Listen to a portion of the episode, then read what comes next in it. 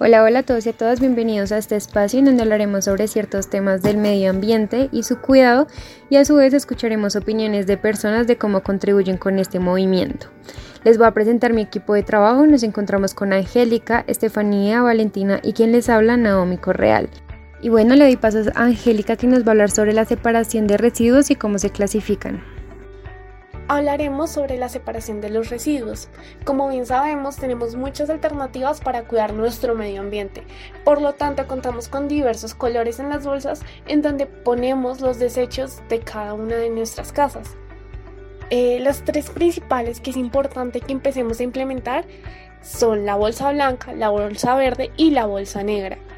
La bolsa blanca es para los residuos aprovechables, los cuales son el papel, el cartón, el plástico. La bolsa verde, los residuos orgánicos, cáscaras de frutas o vegetales. Y la bolsa negra son los que definitivamente no se les puede dar un segundo uso, son los residuos no aprovechables en algunos casos, pero se utiliza más que todo en hospitales o en casos donde se generan desechos peligrosos, como lo son agujas punteras, em, gasas, entre otros, se utiliza la bolsa roja. Pero para nuestro día a día es importante empezar a usar las tres primeras bolsas, la bolsa blanca, la verde y la negra. En este caso yo les hablaré sobre las 9R y la función de cada una. Para eso tengo que definirles y explicarles un poquito de qué se trata la economía circular.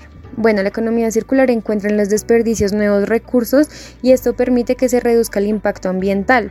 A su vez, la economía circular es un concepto que busca optimizar la producción de bienes y servicios desde un inicio hasta un fin.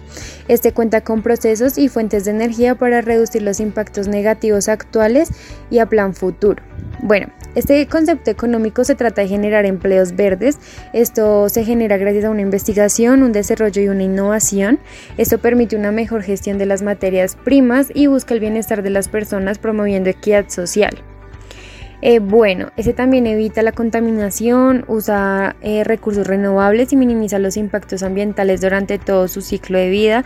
La sostenibilidad claramente debe surgir desde las empresas y estas empresas que también lo hacen deberían recibir pues beneficios. Entonces, em, bueno, esta economía circular tiene unos principios, les voy a dar algunos, que se trata de la optimización del uso de recursos naturales, materias primas y agua, eh, reducir la emisión de gases de efecto invernadero, uso de energía renovable, minimización de residuos o residuos ceros y generar nuevos perfiles laborales especializados. Claramente pues hay más, pero pues esta es una breve descripción. Y ahora sí, ya después de darles una definición eh, breve de la economía circular, vamos a hablar sobre las 9R y para qué sirven.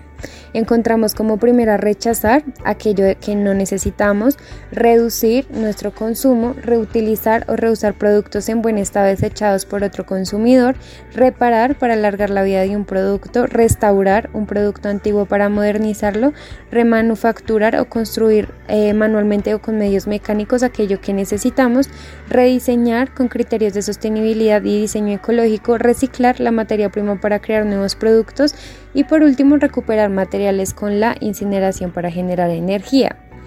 Después eh, vamos a escuchar una entrevista y unas respuestas que realizó mi compañera Estefanía a una persona y su concepto que tiene sobre el medio ambiente y qué cuidados toma frente a este. Nos encontramos en este momento con la señora Rosa Cortés que nos va a responder algunas de las preguntas. Entonces la primera pregunta es, ¿cuál cree que es el principal problema o la principal problemática en su comunidad? Que sacan la basura cuando no pasa el carro, la sacan el día que no es, a la hora que no es, la botan en cualquier parte. ¿Qué más? ¿Cuáles cree que son los efectos del mal manejo de basura en su comunidad? Se tapan las alcantarillas, salen las ratas, hacen mugrero todas las calles se ve todo feo. ¿Clasifica usted los desechos en su hogar? Yo sí, yo saco la basura aparte, el cartón aparte, las bolsas plásticas aparte, yo saco tres bolsas aparte, cada basura seleccionada. ¿Cree que el manejo de los desechos afecta a la localidad? Sí, porque pues, los recolectores hacen reguero de basuras y y se ve feo, pues todos los regueros que dejan por todos lados y, y huele horrible también toda la ciudad. ¿Se han realizado iniciativas o campañas para el manejo de los desechos y basuras en su localidad? Hasta ahora, hasta ahora es que yo veo que los estudiantes se interesan por ver las, el manejo de las basuras y recoger basura aquí en la ciudad, de cómo se saca la basura, cómo se debe sacar, cómo, qué días y todo, para que la recojan, para que la lleven. Y por último, ¿considera usted que es importante darle mayor relevancia al tema de la recolección de basuras y desechos en la localidad o en la ciudad en este caso? Sí, me parece muy, muy importante que le pongan cuidado al manejo de la basura porque pues eso es, es aseo, es para la salud, para la ciudad, para pues como nos ven las demás personas, los demás visitantes a la ciudad, como la contaminación del planeta y ¿qué más será? Y bueno, en fin, ¿qué más será?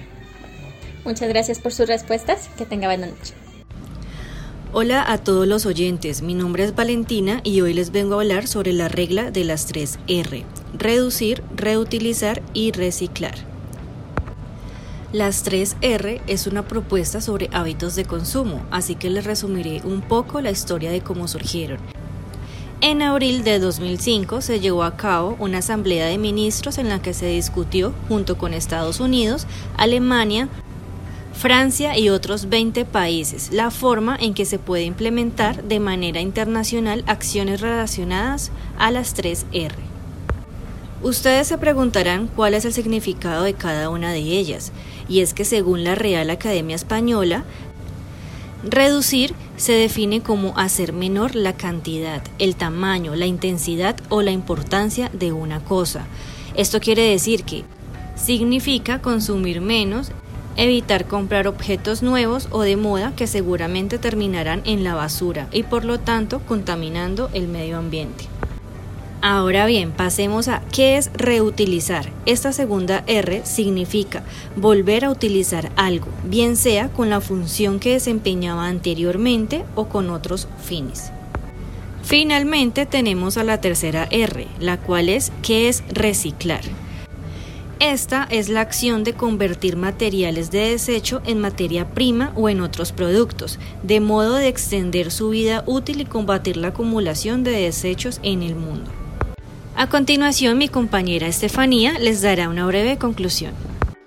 Finalmente queremos recordarles que con pequeños cambios que podemos hacer en nuestra casa, como manejar los residuos adecuadamente, separarlos en las diferentes bolsas, eh, siendo conscientes de cómo manejamos nuestras basuras, enseñándole a nuestros familiares, vecinos, amigos, a nuestros hijos, cómo manejar adecuadamente nuestros desechos, podemos hacer grandes cambios en nuestra comunidad. Si bien es importante que los centros de control generen iniciativas y regulaciones, también nosotros podemos hacer cambios desde nuestros hogares. Y queremos agradecerles por haber escuchado nuestro podcast, por haber llegado a este final. Y em, espero les haya gustado y podamos darles más información en un próximo podcast. Hasta luego.